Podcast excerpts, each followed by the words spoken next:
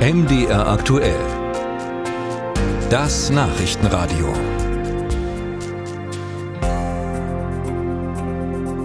Wer deutscher Staatsangehöriger werden will, der soll sich zum Existenzrecht Israels bekennen. Das hat Friedrich Merz vor kurzem im ZDF gefordert. Und damit hat der CDU-Chef reagiert auf die Angriffe der Terrororganisation Hamas auf Israel und auch auf die anti-israelischen und pro-palästinensischen Demonstrationen in Deutschland. Aber geht das überhaupt, was Merz da fordert? Lässt sich ein Bekenntnis zu Israel zur Bedingung machen für die deutsche Staatsbürgerschaft? Till Ganswind. Es sei Staatsräson in der Bundesrepublik, sagte Merz nämlich äh, eine ohne Zweifel feste Zusage an das Existenzrecht Israels. Wer das nicht unterschreibt, hat in Deutschland nichts zu suchen. Auf die Frage, was das heißt, sagte Merz. Wie man das dann in der Praxis macht, kann man schauen. Tatsächlich läuft gerade ein Verfahren zur Novellierung des Staatsangehörigkeitsgesetzes. Das Bundeskabinett hat den Gesetzentwurf erst im August gebilligt.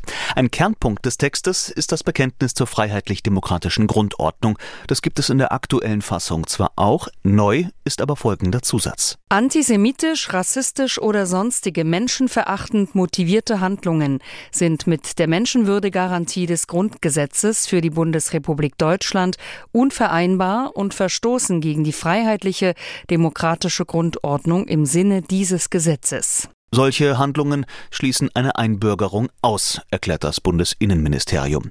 Auch das ist im Grunde nicht neu, das betont auch Helge Lind, Migrationspolitiker der SPD-Bundestagsfraktion. Ich kenne Ausländerbehörden sehr gut und die Praxis und selbstverständlich haben die die Möglichkeit, auch in Gesprächen und wenn sie Indizien haben, dass Leute antisemitisch sind, das zu verweigern. Das liegt in ihrem Ermessen bereits jetzt. Für ein Bekenntnis, wie Merz es fordert, ist Lind grundsätzlich offen. Den praktischen Nutzen hält er aber für überschaubar. Mit einer Unterschrift allein ist das Problem des anti-israelischen Hasses und des Antisemitismus nicht weggeräumt und damit ist auch nicht verhindert, dass Leute etwas unterzeichnen, obwohl sie gar nicht der Meinung sind. Aber darf man eine solche Erklärung, ein solches Bekenntnis überhaupt einfordern, wenn es sich auf einen anderen Staat oder schlicht auf die deutsche Staatsräson bezieht?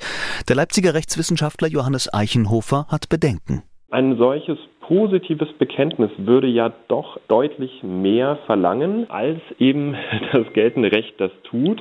Und dieses positive Bekenntnis, das wäre ja möglicherweise auch verfassungsrechtlich durchaus anders zu bewerten, weil es nämlich auf eine Pflicht hinausläuft, eine bestimmte Meinung äh, zu vertreten. Schließlich sei die Staatsräson bezüglich Israel nicht gesetzlich verbrieft und ein Bürger müsse sich die Staatsinteressen nicht zu eigen machen.